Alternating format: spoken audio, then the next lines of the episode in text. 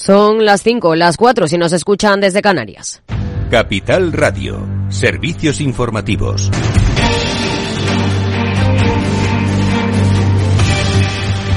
¿Qué tal? Muy buenas tardes. Orange y Más Móvil celebran la aprobación por parte de la Comisión Europea de su fusión en España, una operación que aún debe recibir el visto bueno del Gobierno y que también está pendiente de flecos financieros ilegales, aunque ambas compañías confían en poder cerrar la transacción en el primer trimestre de este año. La consejera delegada de Orange, Christel Heidemann, ha celebrado la luz verde de Bruselas en un comunicado y ha asegurado que se trata de un momento decisivo para el grupo en Europa. La nueva compañía creará un operador líder en el español de las telecomunicaciones por número de clientes y cobertura de fibra y móvil. La aprobación llega, como se esperaba, con la condición de vender a Digi espectro electromagnético para que el operador rumano, ahora cuarta mayor empresa del sector, pueda crear su propia red móvil como tenía hasta ahora, más móvil. Seguimos en el plano empresarial porque Enagas rebaja el dividendo a un euro a partir de 2024 para afrontar inversiones en hidrógeno y reduce así el que tenía previsto para el periodo 2024-2026. Pasa de 1,70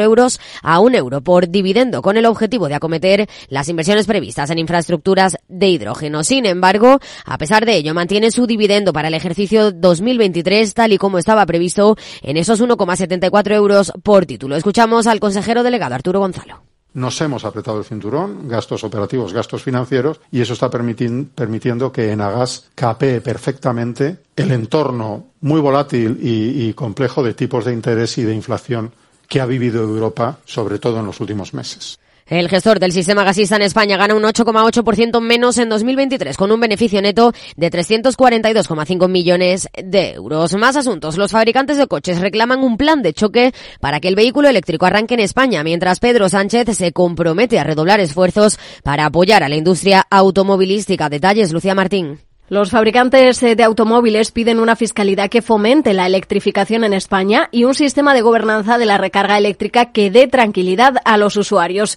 Propuestas del director general de ANFAC, José López Tafal, que también ha reclamado medidas fiscales para empresas y autónomos. La escasa demanda de vehículos electrificados en España es la mayor preocupación actual de los fabricantes, que han invertido gran cantidad de recursos en actualizar sus líneas de producción y reclaman medidas más efectivas para que el país recupere terreno frente a sus vecinos europeos. Precisamente el presidente del Gobierno, Pedro Sánchez, ha prometido a los fabricantes de coches un nuevo plan de ayudas a particulares para la compra de eléctricos. No ha dado cifras ni detalles, pero ha indicado que el Ejecutivo va a redoblar los esfuerzos y continuar con la colaboración con el sector. Quiero trasladaros que vamos a redoblar nuestros esfuerzos, que vamos a seguir continuando eh, en esta colaboración eh, con el sector para mejorar, reforzar en las próximas semanas este programa de, apoyo a la compra de vehículos electrificados y a la instalación de los puntos de recarga. Ese es el compromiso del Gobierno de España y espero que en las próximas semanas, en esa conversación que tengamos con, con ustedes, pues desde luego podamos eh, reformar, revisar y agilizar, en definitiva, para lograr un compromiso y un objetivo que es de todos. El sector del automóvil ha criticado en su foro anual en Madrid el plan MOVES para impulsar la movilidad eléctrica. Aseguran que no ha funcionado y proponen sustituirlo por un programa que ofrezca ayudas directas y sencillas a los consumidores.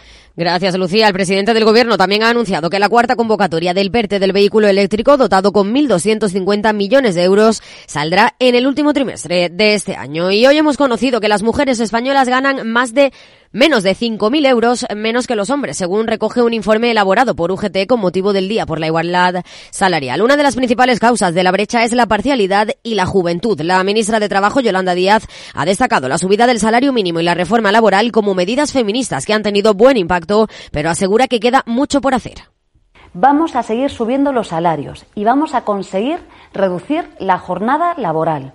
Vamos a seguir poniendo, en definitiva, todos los esfuerzos en combatir una desigualdad estructural que soportamos por el simple hecho de ser mujeres.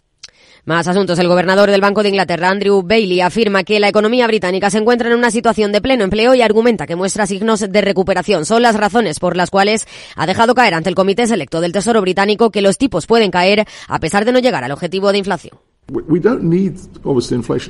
No necesitamos obviamente que la inflación vuelva al objetivo antes de bajar los tipos. Debo ser muy claro al respecto. No es necesario. Eso no es necesario. Así que vamos a buscar un progreso sostenido en esas cosas para llegar a ese juicio sobre cuánto debe durar este periodo de política restrictiva. Pero hemos señalado muy claramente el cambio.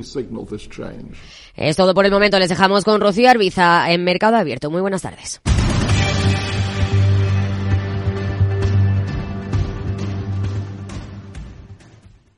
¿Estás completamente seguro de que la rentabilidad de tus planes de pensiones es la mejor que puedes obtener? Si tu gestor solo te ofrece los planes de su banco, estás perdiendo oportunidades y, lo que es peor, años de rentabilidad para ti. En Velaria Inversores estamos a tu servicio, no al del banco. Trabajamos con 180 planes de pensiones de las entidades más punteras de España y de ellos solo te ofrecemos los de mayores perspectivas de rentabilidad, sin ningún coste para ti. Si quieres más rentabilidad, visita velariainversores.com. Mercado Abierto con Rocío Arbiza. Cinco minutos, casi seis, los que pasan ya de las cinco en punto de la tarde, de las cuatro si nos están escuchando desde Canarias. Echamos un vistazo al comportamiento de los diferentes activos a esta hora de la tarde en los mercados de renta variable, en la bolsa. Tenemos al IBEX animado. Queda algo menos de media hora para que termine la sesión y el selectivo repunta un 1% y está en 10.046 puntos. En el resto de plazas europeas, solo el selectivo francés camina con alzas, aunque los recortes se van moderando ya en la Bolsa de Londres y en el DAX. Está prácticamente plano el selectivo de la Bolsa alemana. Se mantiene el tono negativo, en todo caso, al otro lado del Atlántico, en Estados Unidos, en el S&P 500 y en el Nasdaq, porque el Dow Jones también torna hacia el lado de las alzas, aunque con repuntes muy discretos, de apenas el 0,05%. Si miramos al mercado de deuda, el rendimiento del bono alemán a 10 años hoy recorta hasta, dos, hasta el 2,36%, el estadounidense al mismo plazo también a la baja hasta el 4,25%, mientras que en el mercado de divisas tenemos al euro, a la moneda única, recuperando terreno hoy frente al billete verde de Estados Unidos y superando la cota de 1,08. Está en 1,0817 unidades. Redrive el renting de usados de ALD Automotive patrocina este espacio. Entra en aldautomotive.es y descubre todas las ventajas. Nos acercamos ahora a las previsiones del banco privado Julius Baer, el suizo, prevé que el Banco Central Europeo baje los tipos en abril y la Fed en mayo. Pedro Díaz. Julius Baer vuelve a presentar un informe de previsiones, un outlook para este año 2024 con ligeras modificaciones y para explicarlo se encuentra con nosotros y nos atiende Almudena Benedict, responsable de carteras en España de la entidad. Almudena, buenas tardes. Hola, buenas tardes. ¿Qué tal? En primer lugar, quería preguntarle cuál es la principal modificación entre ese informe que se presentó en diciembre de 2023 y este que se conoce hoy sobre estas perspectivas para el año 2024. ¿Dónde cambia? ¿Dónde está el mayor cambio? Pues básicamente el mayor cambio está en los mejores datos de crecimiento eh, de la economía americana, que hemos revisado al alza, esperando ahora un crecimiento en el 2024 del 2,1%, ¿no? Esa mayor fortaleza de la economía americana que, nos hacen cada vez alejarnos más de ese escenario de, posible recesión. La atención, el foco para este año está en las bajadas de los tipos, cuándo se producirá la primera y cuántas habrá a lo largo del año. Eh, desde Julius Baer se habla de tres bajadas de tipos, la primera de ellas en abril. ¿No es demasiado temprano o creen que puede ocurrir, que en abril puede eh, producirse la primera bajada? Nosotros ya desde hace tiempo hablábamos de tres bajadas, tanto por parte de la Reserva Federal como del Banco Central Europeo. Seguimos manteniendo esa visión de tres bajadas para el 2024. Creemos que será el Banco Central Europeo el que comience con la bajada de tipos y sí que creemos que podría ser tan pronto como, como abril, por esos eh, peores datos de crecimiento que estamos viviendo eh, en Europa y esos datos de inflación eh, pues evolucionando favorablemente y para la Reserva Federal creemos que probablemente la primera eh, bajada de tipos se produzca en, mayo. ¿Dónde está el sostén de la economía? ¿En el mercado laboral? Eh, ¿Quizás en que los resultados, los beneficios, los márgenes se mantienen? ¿Creen que tiene potencial eso, que todavía puede sostener la economía para que precisamente no se debilite y, funcione? Respecto a los beneficios empresariales, nosotros pensamos que el 2024 va a ser un año de crecimiento cercano al doble dígito, eh, sobre todo por parte de las compañías del SP500. Ya en el, el, año 2023, a finales del 2023, vimos un punto de inflexión con esa eh, mejora en los beneficios y creemos que va a continuar a lo largo del 2024. Y eso es lo que nos hace, bueno, pues seguir estando positivos en el mercado de renta variable como consecuencia de esos mejores fundamentales que vemos a nivel de compañías. El mercado laboral también sigue fuerte, sobre todo en, Estados Unidos. Seguimos viendo pues eh, salarios eh, todavía subiendo, aunque es verdad que se han que se han ido reduciendo esas tensiones eh, que, que hayamos visto en el año 2023, pero creemos que todavía la situación del mercado laboral en Estados Unidos va a seguir siendo favorable. Habla de renta variable y de Estados Unidos y precisamente en Julius Baer eh, acaban de comentar en la presentación del informe que están sobreponderados eh, al otro lado del Atlántico y se mantienen neutrales en Europa.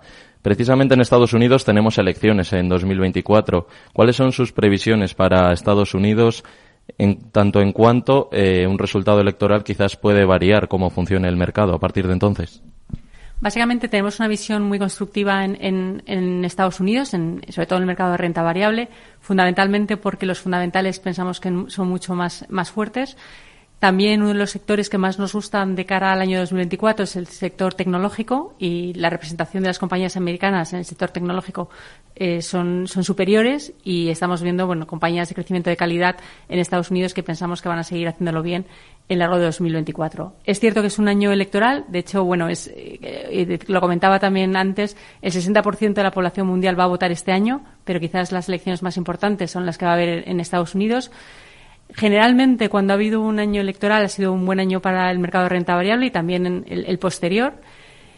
Mm, es difícil saber quién va a ganar las elecciones, todavía es verdad que quedan unos meses. Eh, lo que sí que es cierto es que generalmente aunque puede haber algo de ruido en el corto plazo, a largo plazo tampoco influye tanto el candidato o el partido que sale ganador de unas elecciones.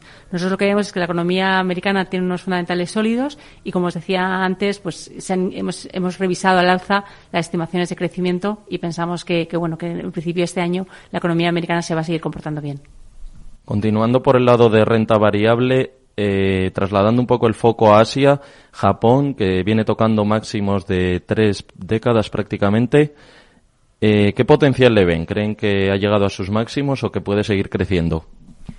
Seguimos teniendo una visión favorable eh, en Japón. llevamos sobreponderando Japón tiempo ya, aproximadamente como un año y medio. Y, lo que más nos gusta de la situación de Japón es ese cambio que ha habido a nivel corporativo con, una mejora de la remuneración para el accionista y también una mejora de los retornos de capital eh, conseguido por las compañías. Es un mercado que, como digo, nos sigue gustando. Creemos que todavía hay valor. Incluso desde su punto de vista de flujos, estamos viendo algunos inversores saliendo de China e invirtiendo eh, en Japón y pensamos que esos flujos van a continuar siendo favorables para invertir en Japón.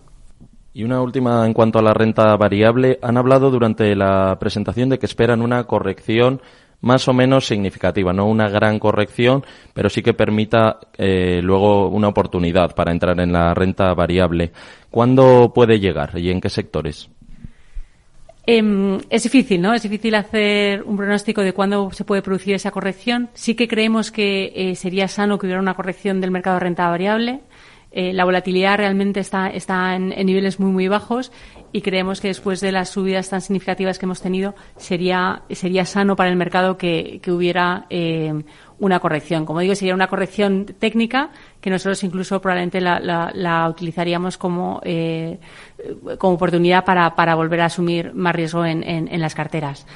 El catalizador es muy complicado saber. Quizás lo que sí que puntualizaría es que, a pesar de que no vemos em, problemas fundamentales en la economía, no vemos riesgos endógenos como tal, sí quizás vemos riesgos eh, más de, un posible shock externo o, riesgo geopolítico que a lo mejor pudiera ser el catalizador para que se produciera esa corrección que, como digo, creemos que sería, eh, que sería sana e incluso positiva para el mercado. Y en cuanto a la renta variable, por último lugar, en cuanto a la renta fija, perdón, por último lugar, hablan de calidad, sobre todo pues, con respecto al riesgo, están, se muestran más cautos. ¿Dónde apostarían? Si tuvieran que apostar por el riesgo, ¿hacia qué sectores mirarían? Realmente dentro de lo que es renta fija, lo que estamos apostando es por eh, renta fija de calidad, eh, de grado de inversión eh, porque pensamos que las tires son muy interesantes y que ahora mismo los diferenciales de crédito con respecto a otras eh, emisiones de peor calidad, otros emisores de peor calidad, no se justifica. Entonces, lo que estamos apostando es básicamente por eh, renta fija de investment grade y, y de crédito, pero también tenemos algo de gobiernos y con duraciones en torno a cuatro años. Almudena Benedict, responsable de carteras en España de Julius Baer. Muchas gracias por atender a Capital Radio. Gracias a vosotros. Redrive, el renting de usados de ALD Automotive, ha patrocinado este espacio. Entra en aldautomotive.es y descubre todas las ventajas. Si te gusta el pádel, en Capital Radio tenemos tu espacio. Todos los martes a las 22 horas saltamos a la pista para contarte la actualidad del World Padel Tour, los torneos amateur, las novedades de las marcas y toda la actualidad relacionada con el segundo deporte más practicado de España. Esto es Padel, los martes a las 10 de la noche en Capital Radio.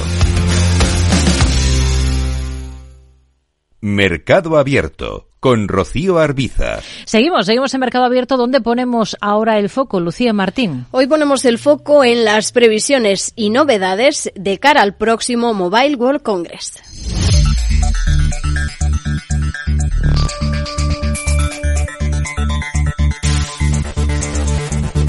El mundo de la tecnología se prepara ya para el inicio del Mobile World Congress con varias novedades. Sin duda se va a hablar de la revolución de la inteligencia artificial, nuevamente va a haber ausencias notables y los coches voladores llegan a la feria. Es la feria mundial más importante del sector que arranca en Barcelona el próximo lunes desde el 26 al 29 de febrero. El lema de este año, Future First, el futuro primero, va a guiar todas las conferencias. Además el evento se va a articular en torno a seis temáticas principales, 5G y más allá, conectando todo, humanizando la inteligencia artificial, fabricación DX, cambiadores de juego y nuestro ADN digital. El encuentro se va diversificando. En la edición de este año se prevé que ya el 44% de su público no esté relacionado con el sector de la telefonía móvil y que se mantenga así la tendencia de la edición 2023. Según un comunicado de GSMA de este lunes, los 88.500 visitantes que tenía el Congreso el año pasado, el 56% representaba industrias adyacentes al ecosistema móvil principal. Para los organizadores esto demuestra que el evento ya no es solo dispositivos móviles, sino que celebra el ecosistema más amplio de actores que son fundamentales para la transformación digital. Vamos ahora con las cifras. El mobile espera recibir este año unos 95.000 visitantes, algo por encima de los 88.500 del año pasado. Los asistentes todavía quedan por debajo, eso sí, del récord de 109.000 que se alcanzaban en 2019, un año antes de la pandemia. Se prevé acoger además a 2.400 expositores en una cifra similar a la del año pasado. La GSMA, que organiza el mobile, no ha querido hablar todavía en la presentación del certamen de ni de impacto económico tampoco de creación de empleo, pero el año pasado se superaban esas previsiones. Se lograban 461 millones de impacto por encima de los 350 esperados y cerca ya de esos 473 de 2019. En cuanto a los empleos, se lograban generar 9.100 puestos de trabajo temporales, 1.700 más que el año anterior y también bastante por encima de los 7.400 previstos. Vamos ya con los participantes. Van a tener presencia grandes empresas como Google, Huawei, Meta, Samsung, Microsoft o Ericsson. Se van a sumar nuevas incorporaciones como China Telecom o la japonesa KDDI, entre otros. Apple, por el contrario, ha declinado participar de nuevo en esta ocasión y sigue siendo así una de las ausencias más sonadas. Y vamos con esa gran novedad. Esta edición acoge la presentación del primer prototipo de coche volador. Es de la empresa Aleph Aeronautics, una firma con sede en California, en Estados Unidos. El vehículo todavía no ha podido volar de forma oficial, pero ya tiene el certificado de aeronavegabilidad de la Administración Federal de Aviación de los Estados Unidos, por lo que en los próximos meses podrá realizar las primeras pruebas de vuelo. Se conduce como un coche normal, pero puede circular tanto por tierra como por aire.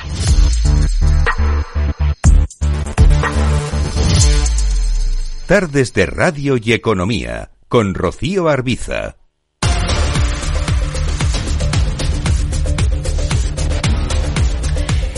Miramos ahora al mercado de divisas, analizamos la macro más relevante de la jornada con Olivia Álvarez, analista de AFI. Hola Olivia, ¿qué tal? Muy buenas tardes.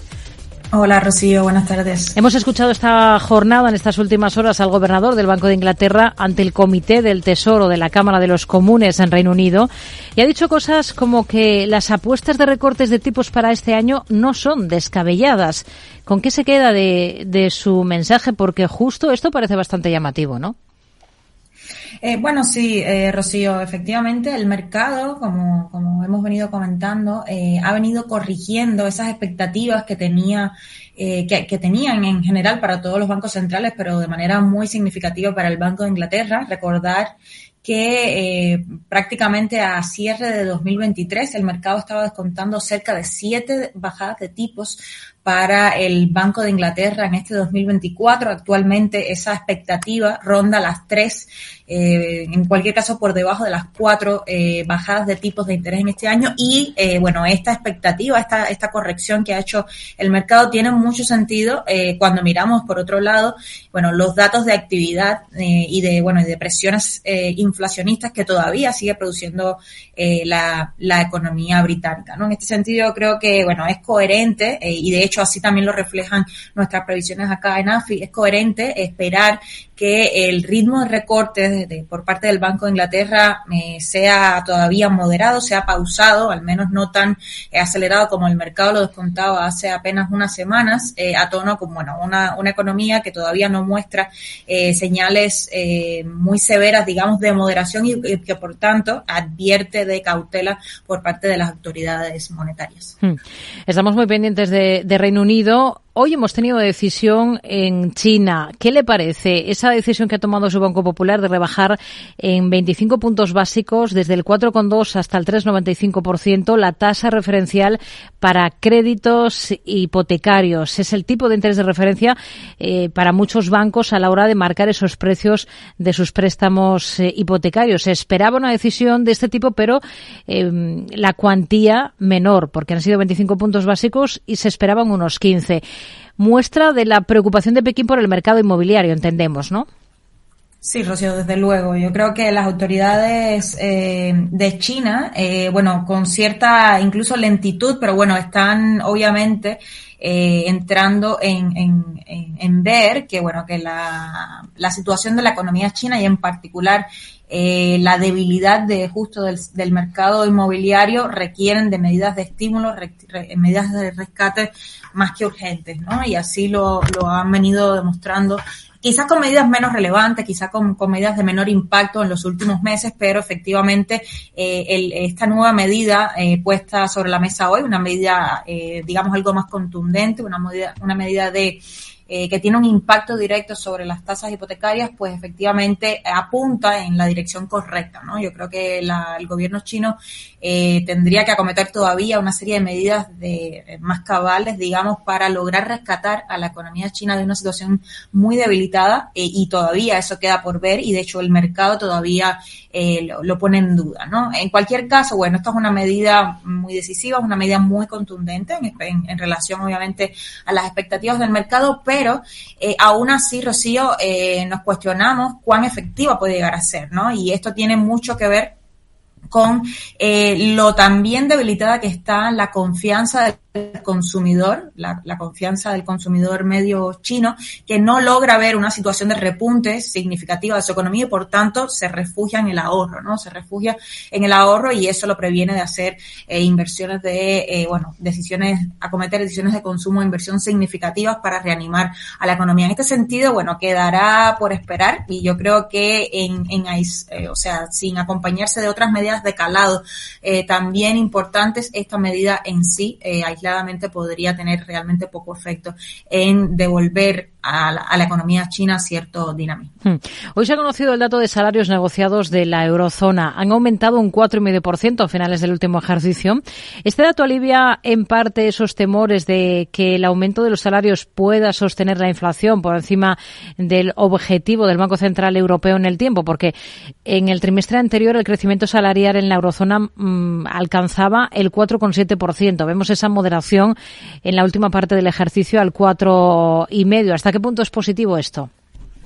Bueno, Rocío, efectivamente, ¿no? Eh, los datos muestran que al menos esa, al menos el pico de, la serie, al menos en estos últimos trimestres, se ha alcanzado y mm, lo que queda por delante, y así también lo ponen de manifiesto otros indicadores eh, adelantados de actividad de la, de la zona euro, eh, podría ser una, una en, en, sentido de moderación, ¿no? Yo creo que esto, en cualquier caso, es una buena noticia para el Banco Central Europeo y esos esfuerzos por, bueno, reinar sobre la inflación que se han estado cometiendo en el último año, ¿no? Eh, yo creo que es un buen dato, mm, apunta en la dirección correcta, pero todavía no olvidar de que es un dato de crecimiento salarial elevado, ¿no? Y esto va a tono también con, eh, bueno, aquellas métricas de inflación específicamente en eh, segmentos mm, de más particulares de servicios o de inflación subyacente que dan al traste con eh, bueno, todavía presiones inflacionistas elevadas en la zona euro, ¿no? Con lo cual, bueno, el, dato lo tomaría con, cautela, tampoco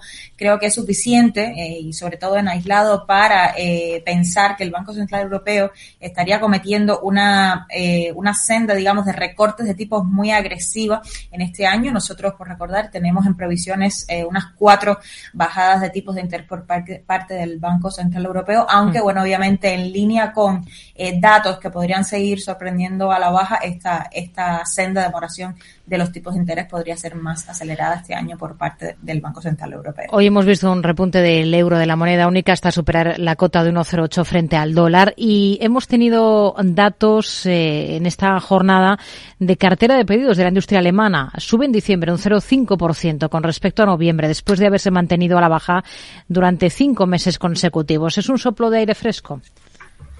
Bueno, Rocío, yo creo que sí, ¿no? Y en otros eh, episodios hemos estado mm, comentando nuestra visión de que lo peor para la economía europea ha quedado atrás, ¿no? Y yo creo que eso ha quedado reflejado muy claro en las encuestas de confianza, tanto de consumidores como de eh, empresarios, que, bueno, ven hacia adelante un, un entorno, digamos, algo más favorable para eh, la actividad europea. En cualquier caso, esto tiene mucho que ver eh, con dos cosas. Una es la situación de deterioro, de contracción muy particular, especialmente en la, en la industria alemana, eh, bueno, que realmente dejaba poco, poco margen de, de empeorar. Y por otra parte, eh, también, y algo que está muy presente en estas expectativas de mejora de la situación hacia adelante, es justamente la expectativa de recortes de tipos de interés, ¿no? Y esto, bueno, de cara a, sobre todo al sector industrial, ha venido como también una señal de alivio en lo que puede ser la actividad hacia adelante, ¿no? En cualquier caso, no esperamos eh, de momento a corto plazo, corto medio plazo, una reanimación muy significativa de la industria alemana y en general de la industria europea. Por lo tanto, bueno, también tomamos con, eh, digamos, con cuidado, con cautela este dato. Olivia Álvarez, analista de AFI, gracias. Muy buenas tardes. Gracias a ti, Rocío. Buenas tardes. A esta hora tenemos a la moneda única, al euro, recuperando terreno, como les decimos, frente al billete verde de Estados Unidos. Alcanza cotas de 1,0818 unidades según las pantallas de XTV. Lucía.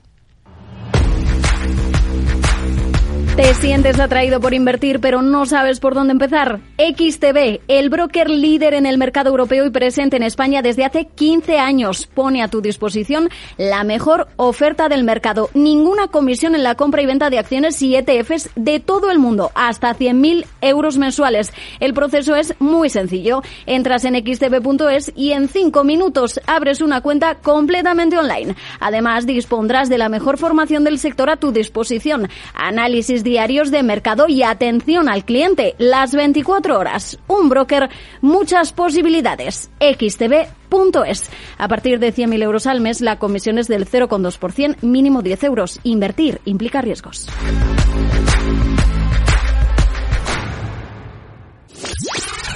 Capital Radio. La genuina radio económica. Siente la economía.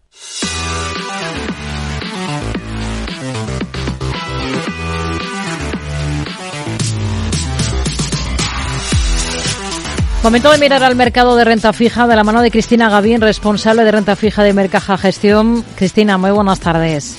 Hola, buenas tardes. ¿Qué ha sido lo más interesante este martes en el mercado de deuda? Bueno, la verdad es que hoy destacar sobre todo que recuperamos volumen, ¿no? Con respecto a ayer, que fue festivo en Estados Unidos y eso, bueno, pues siempre se hace que el mercado esté menos activo y hoy la verdad es que se notaba esa vuelta a la actividad y también sobre todo se ha notado bastante volatilidad, de hecho, en, los tipos en general, ¿no? El 10 años alemán lo hemos tenido viviendo varios movimientos de ida y vuelta e incluso ha llegado a tocar el 2.40, ¿no? Aunque ahora lo tenemos en el 2.36 y el resto de curvas europeas, bueno, pues han mostrado un perfil muy similar.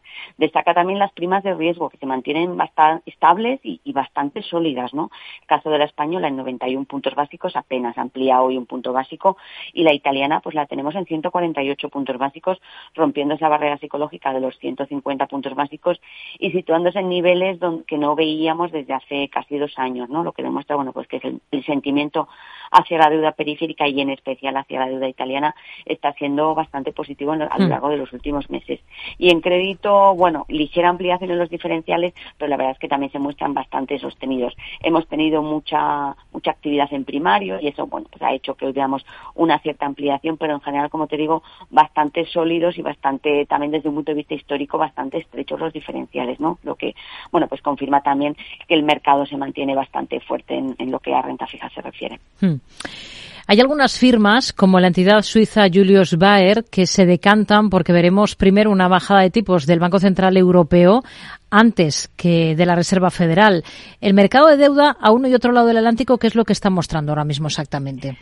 Bueno, a ver, todas estas eh, disquisiciones vienen un poco de, lo que estamos viendo, ¿no? La economía norteamericana se está mostrando bastante sólida con los últimos datos de precios que, hemos visto, ¿no? Eh, que se han situado por encima de lo esperado, ¿no? Y eso está, bueno, pues que, quizás por parte de los inversores retrasando el inicio de la bajada de tipos, mientras que en Europa, bueno, pues las dudas sobre el crecimiento todavía existen, ¿no? Y eso es lo, como te decía, lo que está llevando a muchas analistas, muchas casas de inversión, bueno, pues anticipar ante las bajadas en Europa Europa que en Estados Unidos. Si miramos lo que descuentan los implícitos, en ambos casos estamos hablando de una primera bajada que tendría lugar en junio, tanto en el caso de la Fed como en el caso del Banco Central Europeo. Pero es verdad que las probabilidades que se le, se le asignan a Europa son mayores ¿no? que las que se le asignan a la Fed. En cualquier caso, yo tomaría todos estos, estos implícitos del mercado pues con pinzas, ¿no? Porque eh, se ha demostrado que son muy sensibles a los datos que se van publicando, ¿no? Y de cara a las próximas semanas pues vamos a tener el deflactor de la economía norteamericana. Tendremos reunión del BCE el próximo 7 de marzo que nos irá dando pistas, por lo cual, bueno, pues las probabilidades se pueden ir modulando, ¿no? Pero sí que es verdad que a día de hoy, hmm. pues parece que el BCE estaría primero en la carrera hacia el inicio de bajada de tipos. No está siendo un buen año en bolsa para las utilities europeas, tampoco para las españolas, porque están registrando mal comportamiento. Si pensamos en su deuda, ustedes, para ustedes sería un sector en el que fijarse ahora o estarían al margen? Bueno, a ver, eh, si analizamos la deuda de estos sectores, obviamente eh, se han visto también condicionados eh, pues por todos los factores de la evolución de los precios de materias primas, al igual que, que, el equity, ¿no? Pero es verdad que lo están haciendo de forma muy moderada. ¿Por qué? Bueno, pues porque se trata de compañías que en general tienen ratings medios altos, se sitúan en el tramo medio alto de cada en cuanto a calidad crediticia se refiere y donde en general los flujos de caja suelen ser importantes y hay bastante visibilidad en ese sentido. Si a eso le añadimos que hay muchas emisiones dentro del sector que son verdes, son emisiones sostenibles, que eso también siempre te genera un cierto soporte, ¿no? Por, eh, pues por el flujo de compradores es, eh, consistentes que mantienes a lo largo del tiempo, bueno, pues eso es lo que está haciendo que la deuda, aunque es verdad, como te decía, que ha sufrido en cierta medida, la verdad es que se está manteniendo bastante sólida. En ese sentido, para nosotros, eh, si piensas en fondos de perfil de riesgo conservador, que quieran emisiones con una volatilidad reducida, incluso en escenarios complejos, bueno, pues puede ser ahora mismo un buen momento para aprovechar aprovechar el movimiento que hemos visto y entrar con una visión de medio y largo plazo para tener deuda, como te digo, muy estable, donde a pesar de los ruidos, pues los movimientos van a ser relativamente acotados. Y hoy hemos tenido un nuevo informe Gotham sobre Grifols, sobre la compañía española de hemoderivados, que ha tenido impacto en su cotización en un principio, luego se ha ido diluyendo a medida que ha avanzado la jornada. En su deuda cotizada también se ha notado. Sí, la verdad es que el, movimiento ha sido muy parecido al equity, ¿no? La primera reacción ha sido una fuerte caída en el precio para luego ir recuperando, ¿no? Y esto ha ocurrido tanto en los bonos senior secure, que tienen un rating de W menos, como en los eh, bonos de senior and secure, ¿no? Con menor grado de prelación, que tienen un rating B menos. Eh, sí que hay que decir que en ambos casos los bonos están todavía de los lejos de los niveles a los que cotizaban antes del primer informe que vieran que, publicó Gotham hace ya pues varias semanas, ¿no? De hecho, por poner un ejemplo, ¿no? El bono de octubre de 2028 que es Senior and Secure eh, cotizaba a principios de año en rentabilidades del 5,5 6%, se movía en ese rango y ahora mismo lo tenemos en una rentabilidad del 7,5, aunque es verdad que en los momentos de mayor estrés de mercado llegó a cotizar en el 9%. Desde luego, a ver, existen muchas incertidumbres y, como decimos, no van surgiendo noticias y está claro que la volatilidad va a continuar. Por lo tanto, al igual que el equity, pues los bonos no, no van a escapar, ¿no? Obviamente aquellos bonos de menor grado de prelación van a sufrir más, pero ambos van a, van a verse afectados por las noticias, el flujo de noticias que vayamos conociendo de cara a los próximos meses. Cristina Gavín, responsable de renta fija de Bercaja Gestión. Gracias. Muy buenas tardes. Buenas tardes. ¿Estás harto de bajas rentabilidades? ¿No quieres seguir pagando altas comisiones a tu banco o gestora? Finicens es la solución perfecta para gestionar tu patrimonio. Traspasa tus fondos de inversión a Finicens y podrás obtener una mayor rentabilidad. Infórmate en el 91048 3004 y en finicens.com. Finicens, especialistas en inversión indexada. Mercado Abierto con Rocío Arbiza. Analizamos el cierre de la sesión en la Bolsa Española con Jaime Sicilia, analista senior de renta variable de Singular Bank. Hola Jaime, muy buenas tardes. Buenas tardes, Bueno, se ha animado la jornada, al menos en el caso español, hemos visto al Libes comportarse bastante mejor que sus comparables del viejo continente y terminar por encima de esa referencia de los 10.000 puntos. ¿Qué ha sido lo más interesante hoy en el selectivo? La verdad es que la jornada ha sido dispar entre los principales índices europeos y, de hecho, con caídas en los estadounidenses. Hoy eh, vuelve a haber retrocesos en las acciones tecnológicas después de varios excelentes meses eh, y ha dejado eh, al que, han alejado, perdón, al, al, mercado de sus máximos históricos a la espera de publicaciones empresariales relevantes como la de mañana de Nvidia, que vendrá posteriormente a la publicación de las actas de la Reserva Federal. Y bueno, pues la verdad es que hoy el IBEX ha destacado con una subida del 1%, impulsado por el sector financiero y eléctrico, mientras que el Eurostock 50 se mantiene plano. Hemos hablado de ese nuevo capítulo en el caso Grifols. Eh, ha vuelto a la carga. Ha dicho que hay siete preguntas sin responder todavía por parte de la compañía. ¿Le ha sorprendido la reacción de la empresa a este nuevo informe? Porque hemos comenzado el día con un importante retroceso en Grifols. Ha llegado a caer en torno al 7% para luego terminar eh, en una situación completamente diferente. Bueno, realmente estas siete preguntas son un poco lo que se ha comentado estos días eh, sobre la ética de la dirección y el financiamiento de su apalancamiento.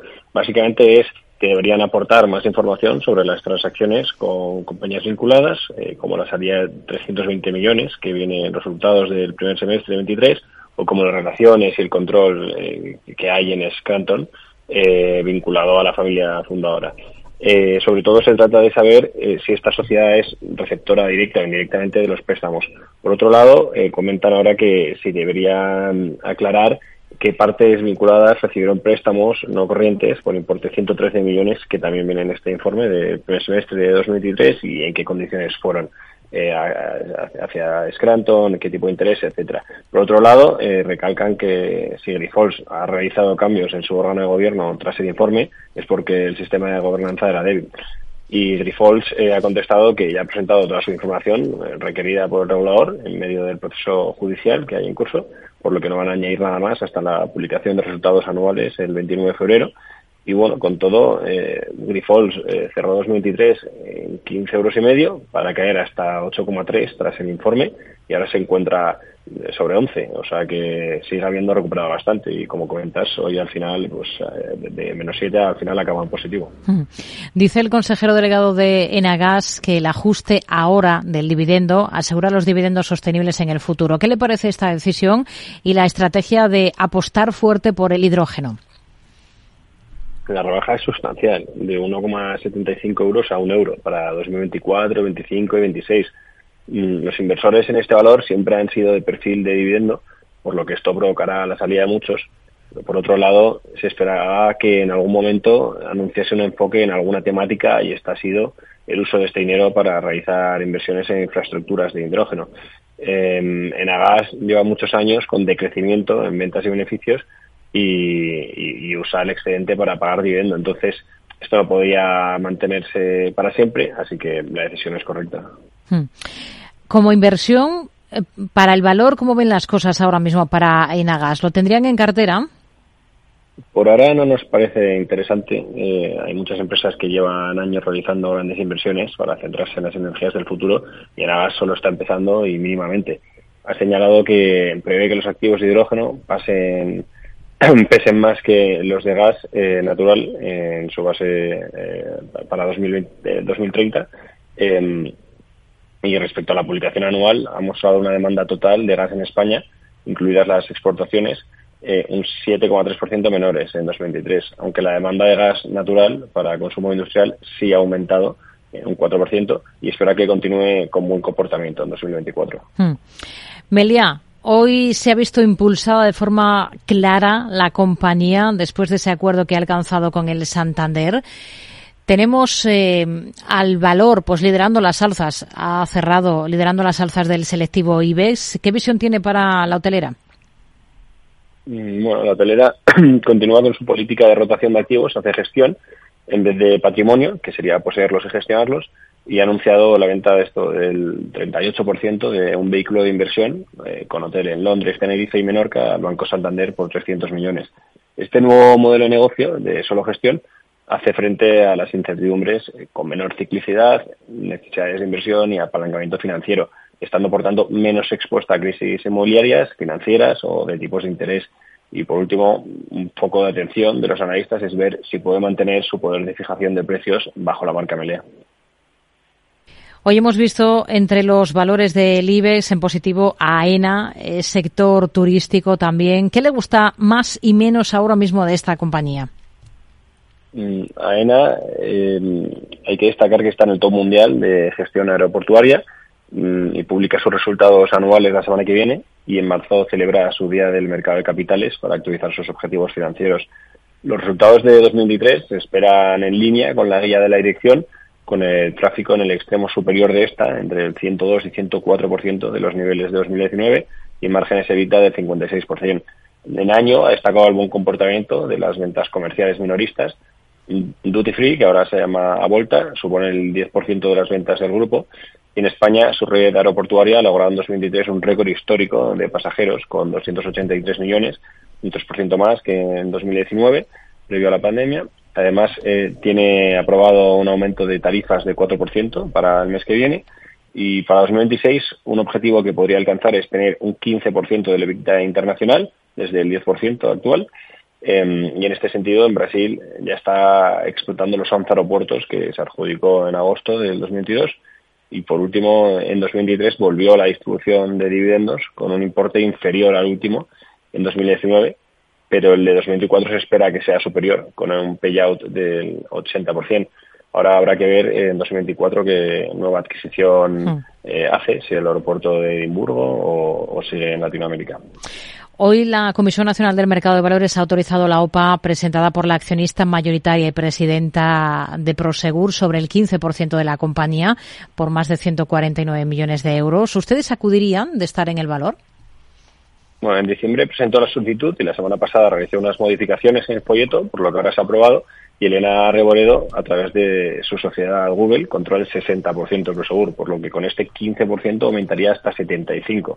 Y el precio es de 1,83 euros por acción en efectivo, que respecto a 1,75 que está ahora, nos parece poca prima. Para alguien que haya entrado en el valor con vistas a medio plazo, creemos que sigue ofreciendo una oportunidad mayor, si mejora la situación en Argentina y sigue ganando cuota en sus mercados clave y si realmente en 2024 consigue mejores márgenes como esperan. Además, esta OPA eh, reduce aún más la liquidez, por lo que muchos no aceptarán. Y por cierto, ese spin-off, eh, Prosegur Cash, que se rumorea eh, desde hace tiempo que vayan a recomprarla, mm. la compañía no ha dicho nada al respecto, así que no se espera que lo hagan. Jaime Sicilia, analista senior de renta variable de Singular Bank. Gracias. Muy buenas tardes. Buenas tardes, Rocío. Muchas gracias. Termina la sesión en el mercado español en positivo, con un IBEX que cierra con una subida del 0,94% en 10.038 puntos. Dentro del selectivo, hoy lo más destacado, ese avance del 10,95% de la hotelera Meliá. Enagas le sigue con alzas del 2,5% en el día en el que ha presentado resultados y ha anunciado un recorte del dividendo. En el lado negativo, lo peor para ArcelorMittal y Acerinox, ambas con retrocesos de más del 1,5%. Enseguida hablamos de fondos de inversión. Bueno, la siguiente consulta nos llega desde Bulgaria, desde Sofía, la capital. Julen, buenos días. Muy buenos días, eh, señor Vicente y señor Durante. ¿Sigue usted Capital Radio en Bulgaria? Sí, hombre, lo cojo por internet. ¡Arriba! ¿Eh? Capital Radio traspasa fronteras. Capital Radio sí es lo mejor, ¿eh?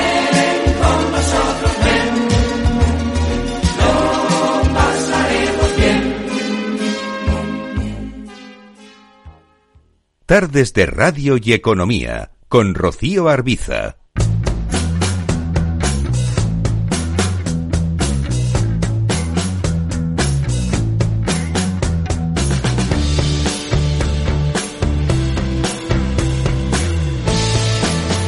Existe vida más allá de las archimencionadas magníficas del mercado, pese a que todos los flashes son para estas compañías que viven un desempeño imparable en los últimos tiempos. Si pasamos, eso sí, por alto el último bache de Tesla.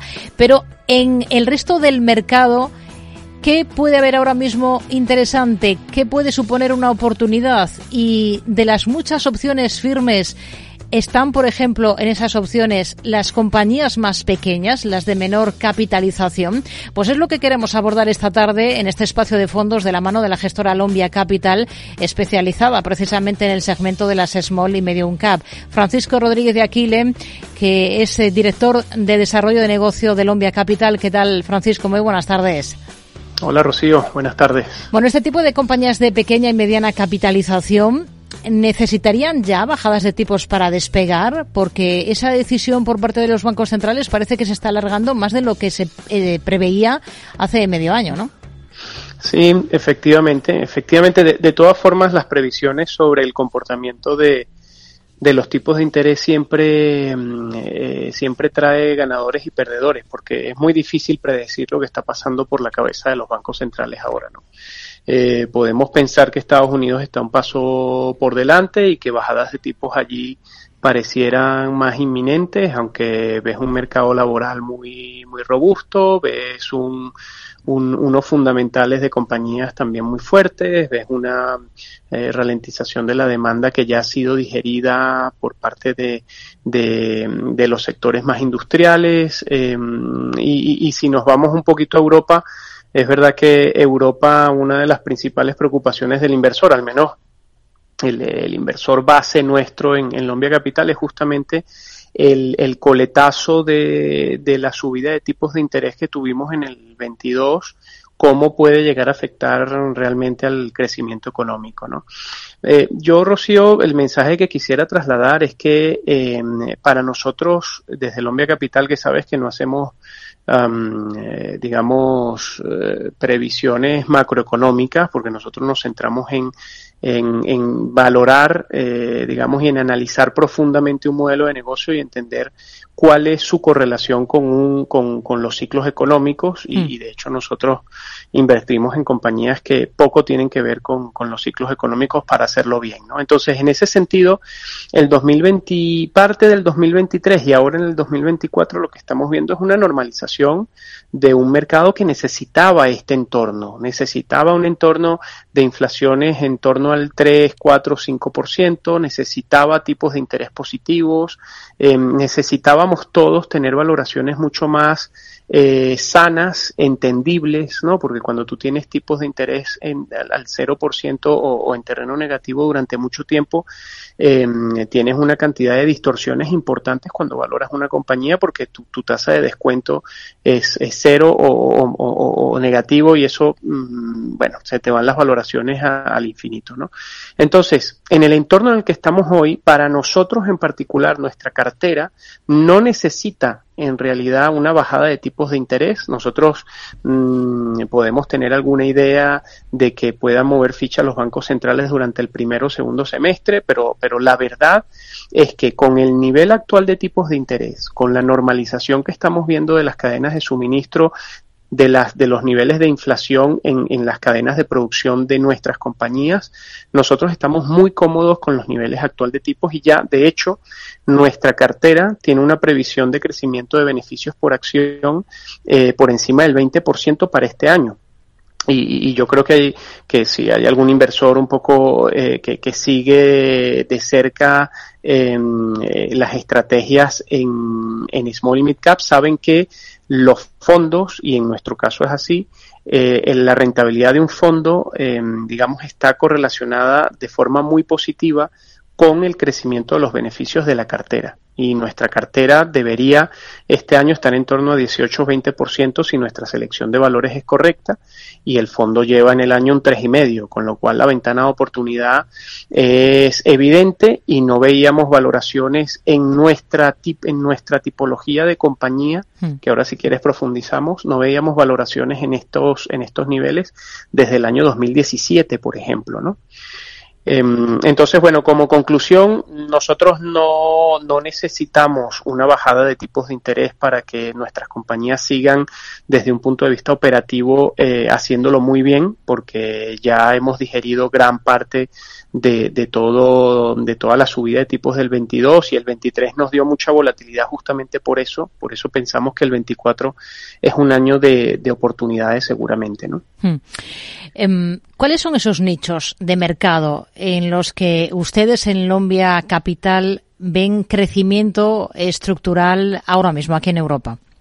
Sí, es, es muy es muy interesante todo este debate que existe entre, entre Estados Unidos, Europa y, y, algunas economías emergentes, Rocío, porque fíjate que nosotros vamos rompiendo muchos paradigmas con respecto a, a, a Europa y justamente nosotros hemos dado con eh, algunos nichos de mercado en donde Europa juega un rol de liderazgo global desde hace ya muchas décadas, ¿no?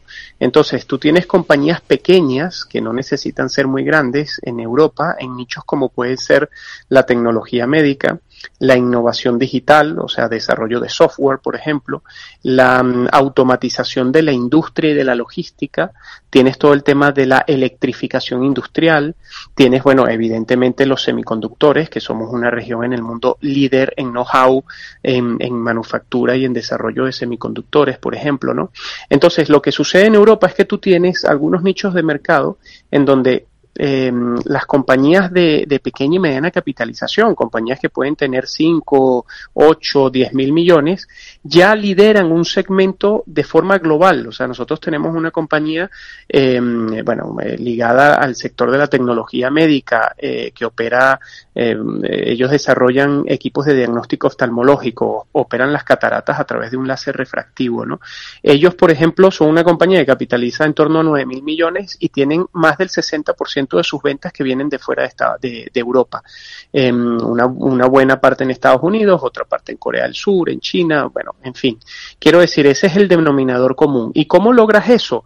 Porque tú tienes un know-how muy único en Europa que es muy fácilmente exportable y de forma muy rápida nuestras compañías logran eh, diversificar sus ventas eh, de forma global, ¿no? Entonces, eh, en Europa hay crecimiento, sí. Eh, nosotros, nuestro fondo bate en muchos, en muchos periodos al Standard Poor's 500, al, al, al, Nasdaq, al MSCI World.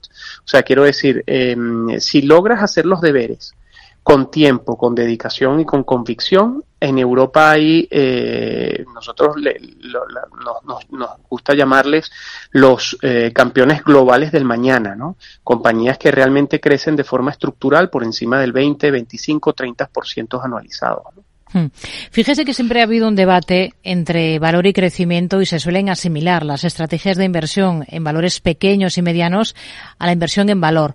Eh, ¿Para ustedes es necesariamente así o también se fijan en, valores de crecimiento con estas pautas de selección que nos está contando que aplican en, los que se puede invertir por precio porque están hmm. pues por debajo del potencial que les ven?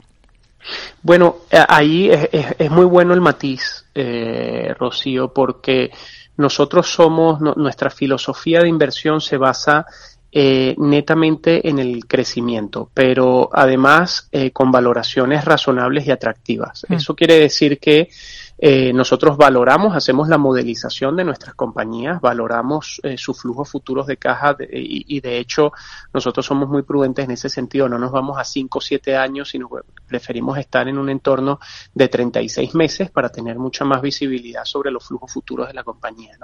Entonces, en ese sentido, mm, invertimos con valoraciones razonables y atractivas, pero el driver principal de nuestra filosofía es encontrar una compañía que opere en un nicho de mercado de alto crecimiento estructural, en donde nuestras compañías, por ejemplo, nosotros les exigimos crecimientos en beneficios por encima del 15%, que tengan márgenes eh, sobre vida, que esto lo que te evidencia es que son compañías con fuerte poder de fijación de precios y con barreras de, entrada que son robustas, pero que no son robustas solo hoy, que, sino que son capaces de mantenerlas en el largo plazo y eso y eso exigimos también eh, márgenes sobre vida por encima del 20, del 25. Hmm. Esa es una media de nuestra cartera, ¿no? En, en torno al 26-27% sobre, de márgenes efectivamente. Hmm. ¿Qué perspectivas tienen ustedes en el equipo de Lombia Capital para, para este ejercicio? Eh, no sé si estos casi dos meses que llevamos ya, de 2024 que han transcurrido, eh, hay algo que les esté sorprendiendo de algún modo. Bueno, lo, lo, comentábamos algo al principio sobre, sobre la ventana de oportunidad que, que nosotros encontramos en nuestra cartera a día de hoy. Eh, y digo en nuestra cartera porque hay que ser muy selectivos, eh, no todo vale. La categoría A mm, viene de dos años muy complicados en términos de rentabilidad y en términos de, de, flujos también. O sea, el equity europeo en uno de los peores años de los últimos 25 años ha sido el, el 2022, ¿no? En términos de flujos. Y entonces eso evidentemente ha mermado rentabilidad. No, no fue, no, no, fue así para nosotros el 23, que cerramos dentro de las primeras posiciones de nuestro, de nuestro peer group eh, cerrando una rentabilidad en torno a un 12% la estrategia. Pero, pero nosotros este año lo que estamos identificando es que estamos en un entorno mucho más normalizado y eso le permite al equipo eh, entender con, con mayor visibilidad eh, las dinámicas operativas de las compañías. Eh, como decía, mm, eh, gran parte de la digestión de inventarios, por ejemplo, de la, de la, de la etapa post-COVID, ya han sido digeridos, valga la redundancia, ¿no? Em, digamos que ahora nuestras compañías están, desde hace dos o tres trimestres, están empezando de nuevo a fortalecer sus cadenas de producción, con lo cual la demanda sigue siendo una demanda en estos sectores estructurales de crecimiento, eh, una demanda muy sólida eh, y nuestras compañías empiezan de nuevo a, fortalecer sus cadenas de, producción justamente para volver a, a hacer ese match entre oferta y demanda que justamente en estos modelos, en estos momentos la oferta se, estaba quedando algo por debajo. Entonces, estos son drivers de, rentabilidad, mm. estos son drivers de, de, perspectivas positivas para un año de, normalización sin la necesidad, efectivamente, y de nuevo resalto esto, sin la necesidad de que los bancos centrales hagan movimientos de tipos a la baja. Esto es importante. Hmm. Eh, Francisco, ¿cuál sería el fondo de inversión en el que aterrizan esta propuesta de valor que nos está contando de inversión con estos criterios, con estos parámetros en eh, compañías pequeñas y medianas? Sí, Rocío, gracias. Em, nuestra estrategia un poco eh, que estamos, digamos, eh, empujando con, con, fuerza es el, el, fondo se llama Lombia Avenir Midcap Europe es una estrategia que tiene un, un market cap de, de, medio de unos 5 mil millones, con lo cual tienes un sesgo de, de compañías eh, de mediana capitalización. Es una estrategia que nuestro equipo gestiona desde hace más de, de nueve años, con una rentabilidad anualizada por encima de un 13%, un alfa que supera el 3,5%. Eh, eh, de forma muy consistente. Entonces, bueno, ahí esta es una estrategia que además, para cerrar, eh, es la estrategia donde, em, donde se evidencia lo que contaba al principio en términos de descuento por valoración. Eh, la cartera en el año 2021 tenía a finales, perdón, a principios del año 2022 tenía una valoración en torno a un 45 veces beneficio y a día de hoy tienes una valoración en torno a 23, 24 veces, ¿no? Con lo cual la caída ha sido muy importante sin haber comprometido la calidad de la cartera en términos de, de digamos, generación de mm, altos márgenes y crecimiento en beneficios que al final será el driver definitivo para generar buenas rentabilidades. Mm. una inversión en un fondo de pequeñas y medianas compañías como este, eh, ¿cuánto mínimo debería permanecer, cuánto tiempo, eh, permanecer mm. en la cartera de, de, un inversor para que, bueno, eh, pueda fructificar? Sí, nosotros hablamos de un mínimo de tres años siempre, ¿no? Eh, al final, todo, todo